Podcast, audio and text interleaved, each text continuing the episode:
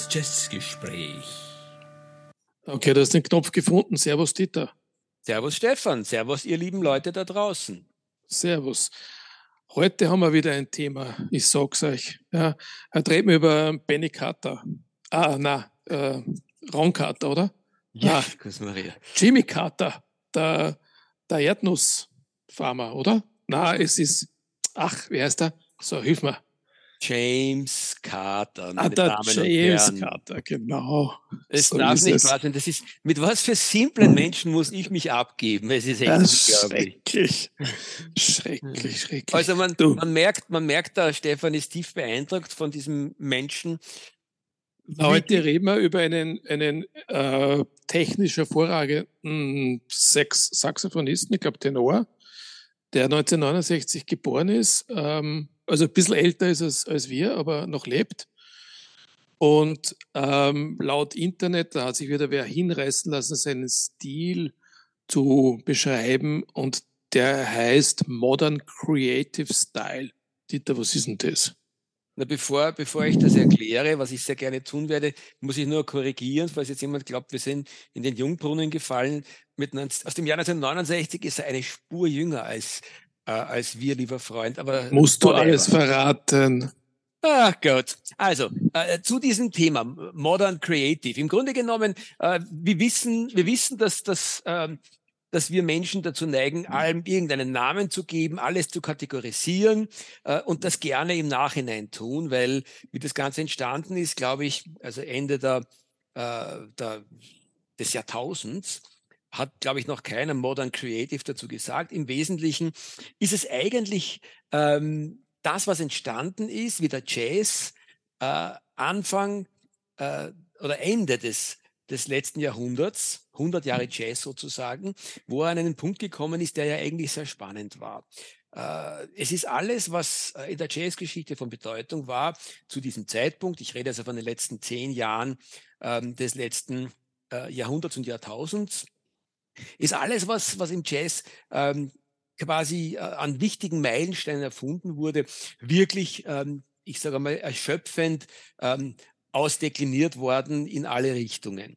Äh, und irgendwo hat der Spruch vom, vom Frank Zappa, äh, Jazz isn't dead, but it just smells funny oder so ähnlich hat er gelautet, äh, hat eine gewisse Wahrheit zu dem Zeitpunkt gehabt. Irgendwo, äh, wir haben es ja beide erlebt, Stefan, ist zwar viel Spannendes entstanden, aber es war alles in der Tradition des Jazz mehr oder weniger und es war dann in irgendeiner Form ein, ein, ein Melting Pot von allem. Und dann gab es aber diese junge Gruppe von Modern Creatives, die sich äh, sozusagen quasi überhaupt nicht irgendwelchen Prinzipien verschrieben hatten, sondern gesagt haben, ich mache Musik und was mir quasi sozusagen gerade äh, in den Kram passt, das lasse ich halt raus und was daraus wird, ergibt sich eher aus der Gunst der Stunde.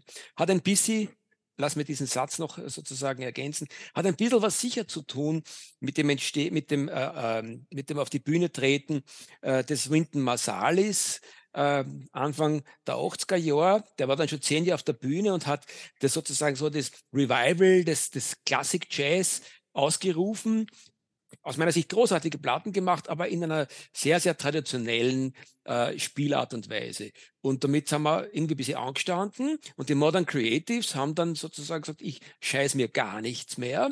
Ich spiele das, was ich für richtig halte, was aus meiner Sicht gerade im Moment zu dem Stück, das ich mir vorgenommen habe ähm, oder selber gerade erfunden habe, dazu passt. Und das geht dann tatsächlich auch während eines Stückes vom Traditional Jazz vielleicht sogar äh, aus den Anfangszeiten des Dixieland äh, oder noch früher bis hin zum Free Jazz. Das hat dann alles in einem Stück Platz. Und das Ganze natürlich auch noch, äh, was die äh, Stilistik betrifft, äh, die, die Art, die Instrumente zu spielen, äh, vollkommen frei. Und äh, da kann dann aus einem äh, Melodieinstrument auch mal gerne ein Rhythmusinstrument werden, wie zum Beispiel das Saxophon ich gewusst hätte, wie lang die Antwort ist mit der Frage, die ich hier ausgelöst habe, hätte ich es lassen. Aber gut, ähm, das, das, das war's für heute vom Dieter. Also, du, äh, dieser James Carter ist so in etwa Mitte der 90er Jahre oder ein bisschen früher da am, am, am, am Album, also am, Rekordmarkt aufgetaucht. Am, na, am Plattenteller aufgetaucht, finde ich gut. Na, am Plattenteller nicht, aber am, CD, im CD-Laufwerk ist er aufgetaucht. Richtig. Das war nämlich eine Zeit, so äh, Anfang, Mitte der 90er, wo keiner mehr einen Penny auf Platten gegeben hat und alles auf CD erschienen ist. Das hat aus heutiger Sicht zwei wesentliche Nachteile. Erstens, die Sachen gibt es, glaube ich, ich habe es jetzt nicht kontrolliert, aber ich denke, gibt es vorwiegend nur auf CDs und nicht auf Schallplatte. Du hast Oder kannst mich korrigieren. Du hast hundertprozentig recht. Du hast es, ich habe es ganz genau kontrolliert. Es gibt leider kein einziges Werk von ihm auf Schallplatte. Und der zweite Nachteil, der ist für mich auch ein wesentlicher, äh, ist, dass man mit dem CD-Format die Möglichkeit hatte, plötzlich 70 Minuten Musik zu veröffentlichen, ohne dass es wirklich teuer war anstatt 40. Und das merkt man den CCs an. Ich finde sie alle zu lang und damit werden sie irgendwann fad. Und insgesamt, äh, also das ist, ist ein Phänomen, das mir schon öfter äh, untergekommen ist. Ähm, diese CD hat dazu geführt, dass man halt alles, was man aufgenommen hat, darauf geschmissen hat, wenn man es ja irgendwie füllen wollte und musste, während bei der Platte man sich konzentrieren müsst, musste auf 40 Minuten der besten Musik von, von diesen eineinhalb oder zwei oder zweieinhalb Stunden, die man aufgenommen hat. Ist schade, aber ist der Zeit geschuldet. Ein interessanter Zugang. Äh, ich glaube, ihr Lieben da draußen merkt schon, das wird jetzt, was den Stefan betrifft, nicht unbedingt eine Werbesendung äh, für den James Carter. Schon gar nicht für die CD, da bin ich ja durchaus bei ihm. Ich glaube, was den James Carter betrifft, werde ich einen diametralen Standpunkt zu ihm einnehmen. Heute. Tja, das wäre nicht zum ersten Mal, oder? Ja, ist auch gut. Belebt die Sinne. Ja, also wir haben den James Carter einmal in Wien gesehen, in einem Konzert. Ich glaube, es war in der Kammeroper, kann das sein? Oder war es in Porgy und Bass? Ich weiß es nicht mehr, aber ich glaube, es war im Rahmen des Jazzfests, oder? Mhm. Auch das mhm. weiß ich nicht mehr. Mhm. Äh, ich kann mir an das Konzert überhaupt nicht erinnern. Ähm, ich weiß nur, ich hatte einige Dinge von dir, einige CDs von dir irgendwann einmal mir auf digital gespeichert und habe nicht wirklich was damit anfangen können. Äh, es ist dann für mich ein Album übergeblieben, wo ich gesagt habe, das, das ist okay, zu dem werden wir heute noch kommen. Äh, jetzt im, im, im, im, Nachhören und Wiederhören und im erweiterten Hören, weil ich habe jetzt nicht nur auf die Zeit beschränkt, die du vor allem zu Hause hast, sondern auch auf die, auf die Nullerjahre und auf die Zehnerjahre, waren doch einige Dinge dabei, die jetzt nicht durchgehend äh, toll waren für mich, aber wo immer stellenweise äh, sehr, sehr gute Sachen ich entdeckt hatte. Äh, insgesamt muss ich ihm zugestehen, dass er ein wahnsinnig großes Spektrum an Jazz abbildet oder abgebildet hat in den letzten 25 Jahren, die er aufnimmt. Also es ist da kaum was, es fehlt da kaum was, so wie es das du schon gesagt hast. Ähm, und es ist natürlich so, dass man äh, persönliche Geschmäcker entwickelt äh, und das ist natürlich subjektiv. Ich kann halt mit, mit, mit, mit Mainstream ähm, wenig anfangen, auch wenn es super gemacht ist, wie zum Beispiel auf Conversing with the Elders. Äh, das ist wirklich guter Bebop, der da, der da kommt, aber es ist halt nicht unbedingt meine Musik. Ja? Und deswegen macht es mir das auch schwer, den James Carter objektiv zu beurteilen. Ja, das ist wie bei allen Dingen und insbesondere, glaube ich, bei der Musik und dann noch einmal insbesondere beim Jazz. Äh, du hast es oder du liebst es. Wenn du einen Zugang dafür findest, dann geht es für dich ganz tief in die Seele hinein und wenn nicht, dann geht es an dir vorbei wie die Beboppel sozusagen. Äh, natürlich, äh, der James Carter ist irgendwo ein bisschen alles und nix, äh, weil er quasi die gesamte Musikgeschichte sehr wohl, jeweils in einzelnen Alben, aus meiner Sicht großartig, reproduziert hat und gleichzeitig dann quasi die Musikgeschichte, Musikhistorie, die Jazzhistorie stilistisch betrachtet auf jeder dieser Alben wiederum auch von Anfang bis zum Ende durchgespielt hat, weil er sich eben stilistisch überhaupt nicht hat einschränken lassen. Und genauso ganz, ganz straighten Bebop, äh, zum Beispiel geht er durch die Bebop-Vordertür hinein und kommt bei der Free Jazz Tür zwei Minuten später wieder raus und das Ganze kann sich in einem Stück mehrmals wiederholen. Und gleichzeitig kommt er dann mit diesen typischen Korkenzieherlauten, die so richtig äh, ähm, ein, äh, ein, ein typisches Markenzeichen von ihm sind, die man lieben kann oder hassen kann. Ich finde es einfach großartig, weil es auch so ist, dass es aus meiner Sicht eben nicht äh, als Effekt einsetzt, sondern er spielt einfach das Instrument gleichzeitig extrem melodisch und auch extrem rhythmisch. Und das finde ich persönlich sehr faszinierend. Ja, man kann ihm ja auch nicht vorwerfen, dass er jetzt von einer bestimmten Schule kommt und dort geblieben ist. Was ich nachgelesen habe, er hat bei, bei Windon Marsalis, glaube ich, begonnen und hat dann zu Lester Bowie gewechselt. Das ist also wirklich zwei Pole diametral unterschiedlich und das, das spürt man auch in der Musik. Also im Gegensatz zu, zu, zum, zum Marsalis, der ja wirklich sehr, sehr mainstreamig unterwegs ist und nie davon abgewichen ist. Also ein richtiger Konservativer des Jazz äh, kann man das dem Kater absolut nicht vorwerfen. Aber es ist halt für mich ein bisschen schade, dass so gewisse Alben, die man, wo ich mir gedacht habe, das ist, das wäre jetzt die Richtung, die mir gefällt, äh, die, die sind halt Einzelstücke geblieben und ähm, er wechselt aus meiner Sicht vom, vom, vom Traditional als nächstes in einer in Fusion und dann kommt wieder ein fast peinliches Album oder ein kitschiges und dann geht's wieder weiter in Mainstream und dann, dann gibt's einmal ein, etwas ganz Anspruchsvolles wie dieses Concerto für Saxophon und Orchestra. Also äh, dann gibt's diese Besetzungen mit, mit der Orgel, ja? also mit, mit der, mit der Hammond-Organ und dem Schlagzeug. Es ist auch, ja, sagen wir mal, gewöhnungsbedürftig. Ich weiß nicht, wie es dir bei diesen Organ-Trios gegangen ist. Also, äh, das ist für mich seine zweite Schaffensperiode, die eh so, äh, ja, sagen wir mal, um die Jahrtausendwende äh, beginnt. Knapp vorher, knapp nachher, könnte ich jetzt auch nicht genau sagen. Da hat er schon noch einige wirklich großartige Platten gemacht und seitdem bleibt er aber auf der Ebene. Äh, durchwegs mit, mit großartigen Musikern. Das ist auch etwas, was ihn aus meiner Sicht auszeichnet, dass er sich immer mit äh, eher, sagen wir, in der Jazzgeschichte unbekannteren Musikern der Neuzeit umgeben hat, die aber alle großartige Kaliber waren und ihm auch musikalisch und technisch eigentlich immer ebenbürtig waren. Aber er hat sich in den letzten zehn Jahren, sage ich einmal, auf jeden Fall, wenn ich da mal so ähm, schaue auf sein Plattenwerk, das passt schon ganz gut, in den letzten 15, sogar fast 20 Jahren, könnte man sagen, hat er sich auf diesen äh, Orgelsound und meistens im Trio festgelegt. Äh, Schlagzeug, Orgel und, und, und er eben um, auf den unterschiedlichsten Saxophonen. Das ist vielleicht in einem Nebensatz auch noch sehr erwähnenswert, dass er wirklich die gesamte Palette der Saxophone spielt. Bass, Bariton, Alt, Tenor, Sopran, alles mögliche Mezzo und auch die Bassklarinette und die Querflöte. Und alles eigentlich gleich gut.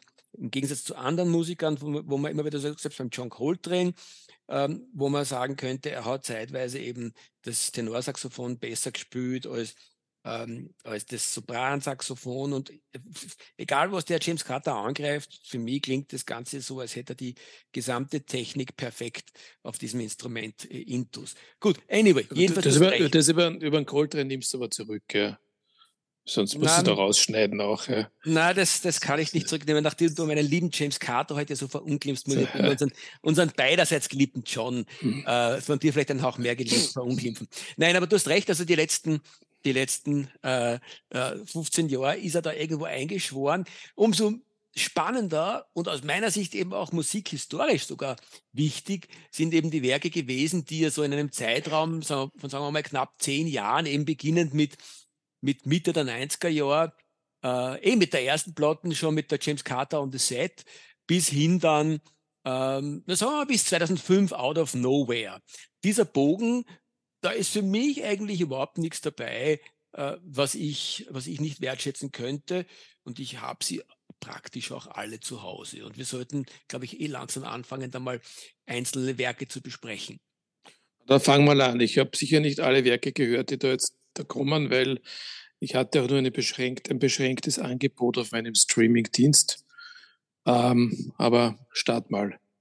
Ja, vielleicht hast du die falschen Sachen gehört, aber wie auch immer. Also äh, da hätten wir gleich im, aus dem Jahr 1994 die von dir äh, teilweise eh schon angesprochenen äh, Jurassic Classics. Da spielt er, äh, ich glaube, du hast die Conversion with the Elders angesprochen, die ist zwei Jahre später. Aber die Conversion with the Elders mhm. ist vom Konzept her äh, ähnlich wie bereits die ersten vier. Äh, GC on the Set, Jurassic Classics, The Real Quiet Storm, und Conversing with the Elders sind so im Wesentlichen äh, plus minus eher klassischer Jazz, Bebop, wo er dann eben seine Experimente auch äh, Anführungszeichen Experimente auf dem Saxophon macht und sich eben äh, stilistisch und vor allem technisch kein Blatt vor den Mund nimmt oder vielmehr ein Blatt vor den Mund nimmt und dann eben alles draus macht, was man damit äh, nur theoretisch sich vorstellen kann. Ähm, ja, ja, stimmt, sind, sind durchwegs sozusagen oft klassische Stücke, sind durchwegs Sachen, die gebieboppelt sind, äh, würde er nicht immer wieder jede äh, in jedem zweiten Stück seine, seine eigene, seine eigenwillige Art zu spielen äh, nach vorne schieben. Und die Mitmusiker gehen da immer kongenial mit. Und damit entsteht für mich immer was sehr Spannendes. Aber das ist doch, würde ich am ersten sagen, die Zeit von 94 bis 96, die genannten Alben sind im weitesten Sinne ähm, eine Abhandlung ähm, des klassischen Jazz und am ähnlichsten und am, am nähersten dem verwandt, was der Wynton Marsalis in den von 80 bis 90 gemacht hat oder von 80 bis 95. Dann wird es allerdings, finde ich, sehr spannend. Ja, also sehr, es wird, es wird spannend, spannender, ja. Also ich, ich habe da in, in Carterian, Carterian Fashion. Genau, in Carterian Fashion, das ist 1998 und Laying in the Cut, das äh, ja aus meiner Sicht ähm, aus allen Alben herausragt, äh, schon allein aus der Besetzung heraus. Da gibt's äh, Mark Rebo, Calvin Weston, Jamalidan Tacoma.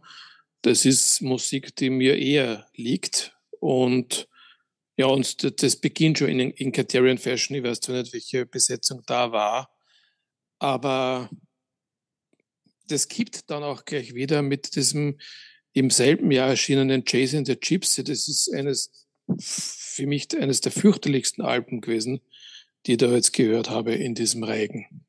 Naja, äh, zäumen wir es doch vielleicht noch einmal ganz kurz anders auf. Sozusagen Schnitt, wir fahren zehn Sekunden zurück.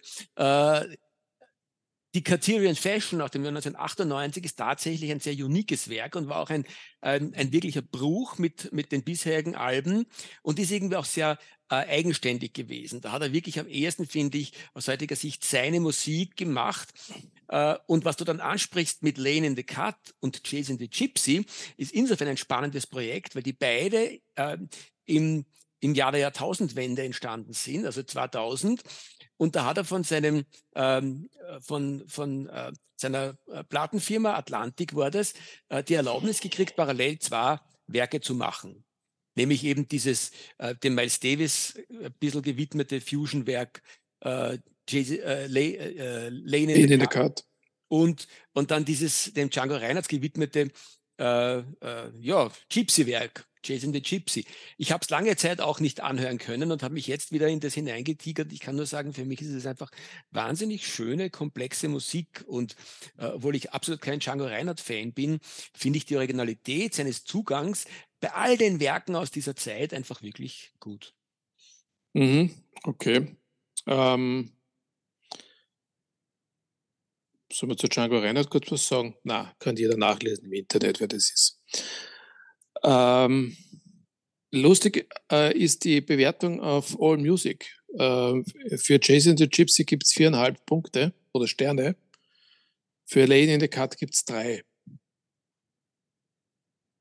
Ich verstehe das absolut, weil äh, da macht interessanterweise, machen unsere Freunde von All Music, glaube ich, den gleichen Anführungszeichen Fehler, Klammer, darüber kann man streiten, Klammer zu, ähm, äh, dass sie den klassischen Jazz und diesen dicht verwobenen und manchmal eben ins frei abgeleiteten Jazz höher bewerten als den groovigen Jazz. Und Jazz in the Gypsy ist heute halt wirklich eher sehr dicht gepackter, beboppelnder, swingender äh, und durchaus komplexer äh, klassischer Jazz. Und Lane in the Cut ist heute halt wirklich Jazzrock. Aber vom Feinsten finde ich. Selten wirklich so geniale ähm, äh, Jazzrock-Musik gehört wie, wie auf Lane in the Cut. Da muss ich, ich kann nicht anders, ich möchte, ich möchte da drei Nummern äh, nennen, von denen ich sage, wenn man die gehört hat, dann weiß man, was der James Carter ist. Das ist die Lane in the Cut selber, also die titelgebende Nummer. Motown Mesh, äh, eigentlich sind es vier. Requiem for uh, Hartford Avenue und Trafadelic in DB, was das immer auch heißen soll.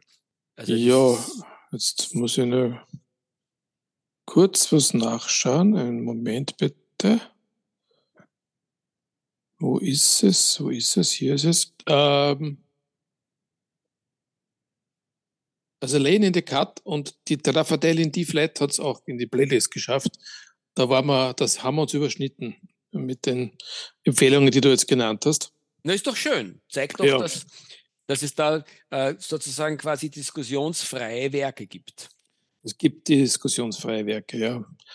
Und ich habe ja auch erlaubt, von, vom, vom Criterion Fashion 2 aufzunehmen. Gut, aber ähm,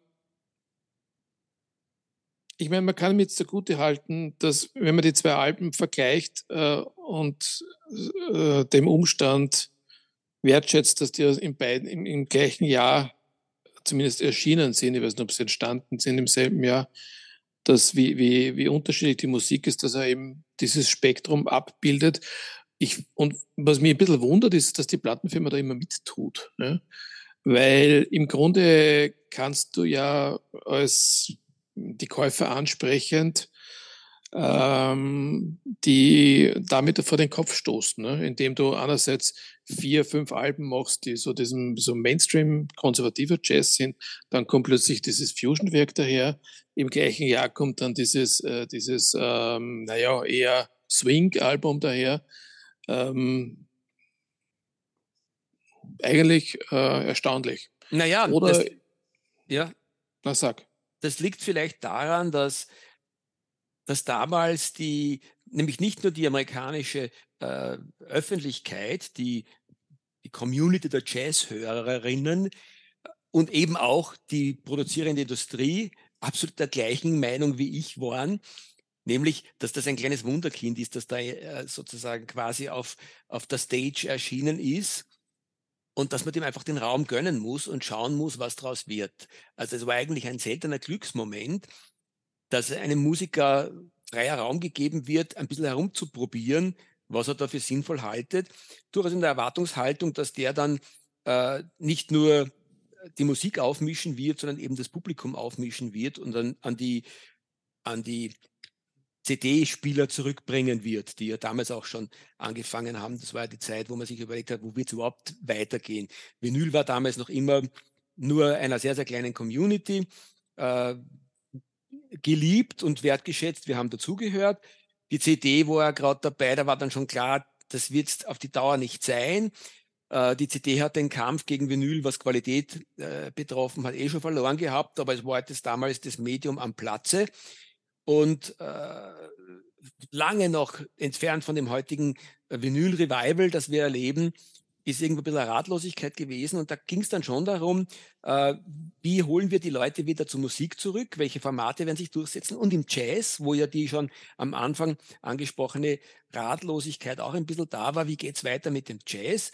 Riecht er jetzt nur seltsam oder ist er tatsächlich am Sterben? Äh, ja, und da haben die offensichtlich auf den James Carter gesetzt. Gut, wie auch immer. Ähm als nächstes Album habe ich auf der Liste Gardenias for Lady Day. Hast du da was dazwischen noch? Nein, nein, aber das ist, äh, Gut, das ist wieder eines und vielleicht sogar das letzte von seinen Konzeptalben, äh, wo es mir ähnlich gegangen ist wie, wie, wie bei Jason the Gypsy. Also Musik, ich finde das, ich, das ist ein Album, Entschuldigung, dass ich unterbreche, ja, mhm, mhm, aber äh, wenn man das einmal den Albumtitel liest, dann denkt man mal, es geht um die Billie Holiday. Ja? Mhm. Gut, wenn ich mir dann die, die, die Stücke anschaue, bin jetzt kein ausgesprochener Billie Holiday-Experte, aber ich sehe da außer Strange Fruit nichts, was ich der Billie Holiday zuschreiben könnte.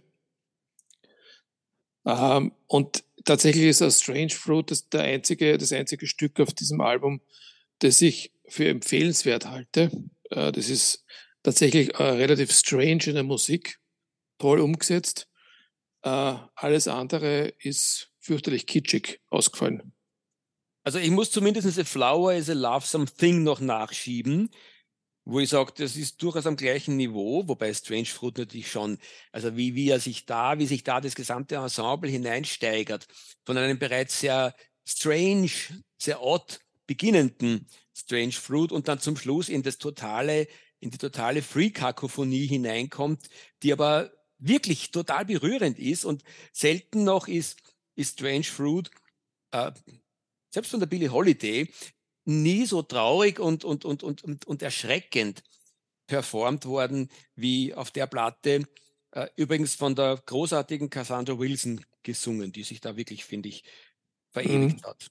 Aber ja, kann man unterschiedlicher Meinung sein. Äh, und ich finde es aber schon spannend, wie gut da eigentlich das, äh, das Orchester, das diese Sachen eingespielt hat und die, die kleine, äh, das kleine Ensemble von James Carter äh, zusammenpassen und zusammenspielen. Alleine das ist es schon, ist schon spannend. Übrigens streiten sich da offensichtlich die Experten, ob die äh, zusammen äh, musiziert haben oder ob das Orchester und, und er mit seinen äh, Anführungszeichen klassischen Jazzmusikern, Jazzquartett wahrscheinlich im Bass, Schlagzeug, ähm, äh, Keyboard und, und, und er äh, auf den, auf den Blasinstrumenten ob die zusammengespielt haben oder nicht, aber ich glaube, bei All Music kommt dann auch der Rezensent aus meiner Sicht zu Recht zum Schluss, dass das auf jeden Fall funktioniert hat und dass das wieder ein Meilenstein äh, in der damaligen Jazzgeschichte war. Es tut mir leid, ich empfinde es auch so. Gut, äh, wenn man diese Strange Fruit Version hört, äh, dann würde ich vielleicht noch dazu empfehlen als Konterpunkt Strange Fruit, äh, interpretiert von The Gun Club. Das ist allerdings Post-Punk. Aber das nur so nebenbei erwähnt.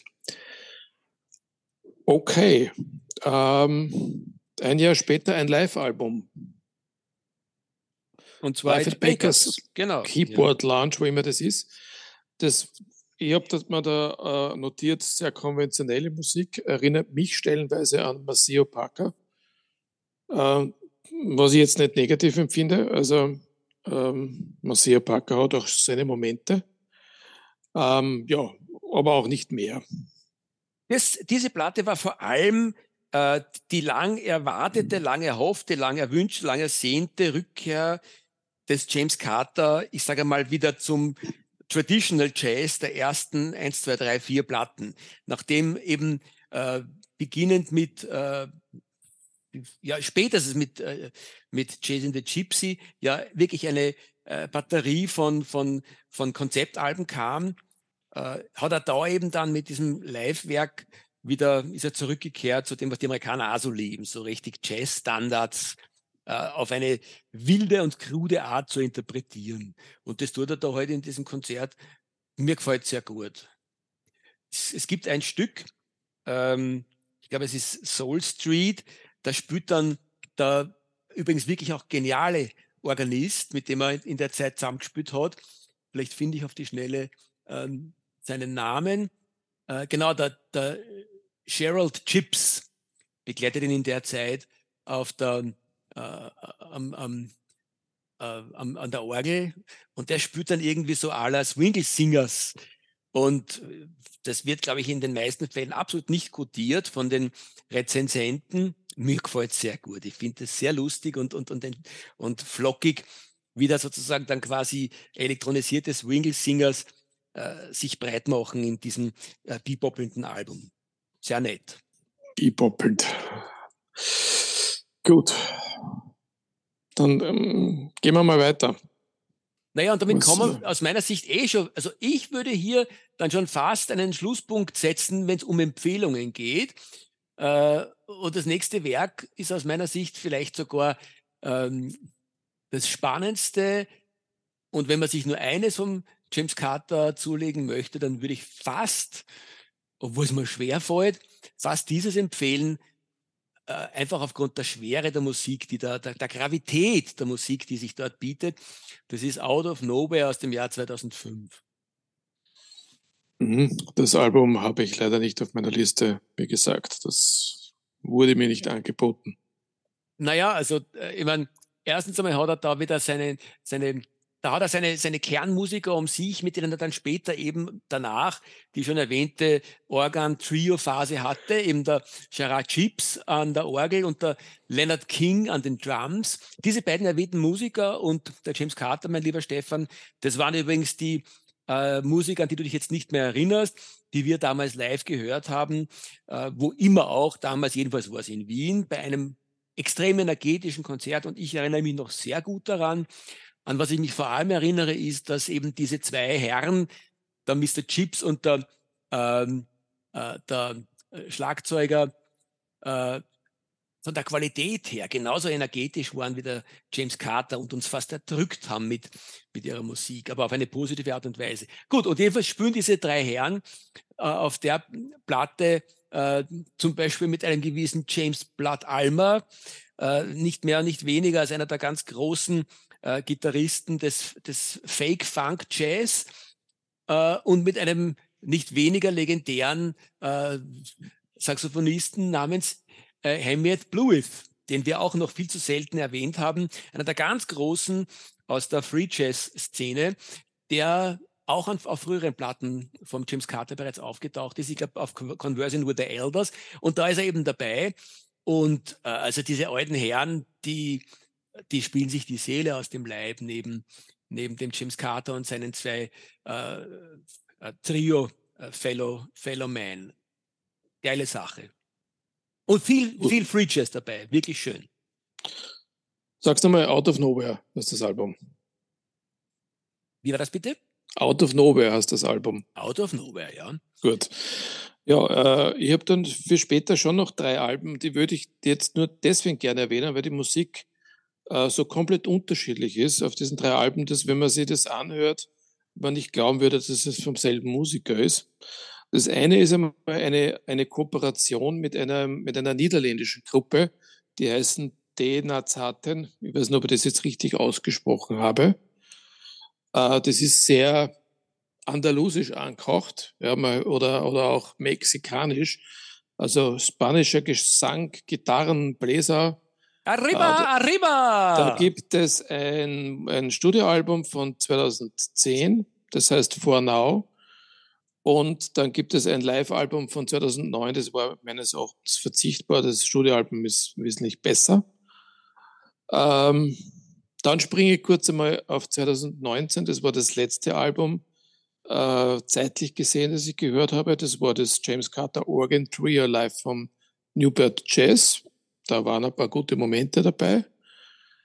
Ähm, ja, und dann gibt es ein Album, da würde ich mir sogar überlegen, ob ich mir das kaufe. Äh, das hat wieder mit der Musik, die wir bisher besprochen haben, genau gar nichts zu tun. Das ist aus 2011 und nennt sich Caribbean Rhapsody. Äh, ein ähm, ja, Caribbean Rhapsody und Concerto für Saxophon und Orchestra. Anspruchsvoll, gut, innovativ aus meiner Sicht. Ähm, aber wie gesagt, es hat, hat mit, der, mit der sonstigen Musik auf seinen Alben gar nichts zu tun. Nein, ist eigentlich, schließt in der Tradition an, an deine Konzeptalben der, der späten 90er Jahre. Äh, wieder was ganz was anderes, komplett anderer Zugang, wie du eben schon beschrieben hast. Äh, erstens wieder mit einem großen Konzert und zweitens eben sehr ähm, ja, karibisch angehaucht, ein bisschen durchaus auch so dieses, dieses ähm, ähm, kreolische, das war ja eine eigene Stilistik, die sich eher so ein bisschen an der europäischen Musik orientiert hat. Äh, interessanterweise für die, für die Spezialisten äh, hat da die, der Marsch und der Walzer eine besondere Rolle gespielt beim Entstehen dieser Art der Musik. Und äh, ja, das, das spürt man da alles durch.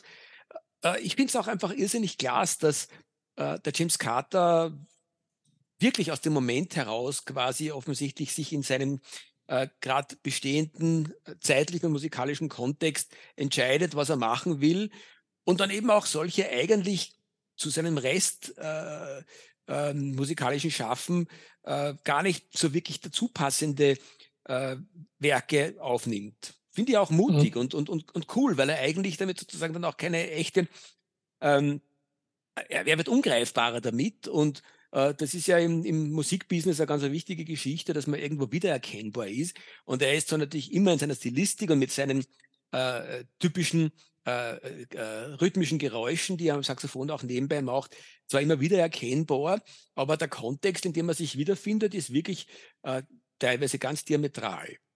Mhm. Genau. Ja, und damit, glaube ich, wären wir am Ende angelangt, oder? Am Ende einer Sendung, wo wir dem Stefan seine Begeisterung geradezu triefend angemerkt hat. ich habe das hoffentlich dafür ein bisschen ausgeglichen. Absolut, du gleichst es ja immer aus. Ja. Ich, ich frage mich mal, wann wir auf einen Musiker stoßen, den du jetzt nicht so besonders schätzt. Das, auf das warte ich noch. Ja, ich glaube, beim nächsten Mal, mein lieber Freund, wird das der Fall sein. Da werde ich mich in die Stefan-Rolle des, des unkennten Schnoddrikas begeben. Ja, das kann sein. Äh, wir haben jetzt die 49. Sendung. Eigentlich haben wir die 51. wenn man unsere Spezialsendungen dazu rechnet. Aber von der Nummerierung her ist es Nummer 49. Das nächste Mal haben wir Nummer 50. Das ist so ein kleines Jubiläum. Ne? Ähm, trotzdem werden wir jetzt keinen Rückblick machen, aber der ist, glaube ich, ja nur langweilig. Den machen wir erst bei der 100. Sendung. Bis dorthin schaffen wir, schaffen wir dann irgendwie einen vernünftigen Rückblick. Nächstes Mal werden wir ja auch nichts Besonderes machen, sondern einfach uns wieder einen Jazzmusiker vornehmen, von dem ich schon glaube, dass er eine eigene Sendung verdient. Äh, ich habe jetzt schon durchgehört heute, dass du vielleicht nicht dieser Meinung bist, aber schauen wir mal. Lasst uns schauen. Und bis dahin Lasst können wir sagen, tschüss lieber Stefan, tschüss ihr da draußen. Freue mich schon aufs nächste Wiederhören. Ja, ich bin noch nicht ganz fertig. Uh, letscast.fm ist unsere Homepage, uh, auch mit der Möglichkeit, Feedback zu hinterlassen. Uh, dann es noch eine, eine Webseite, die heißt meinmusikpodcast.de.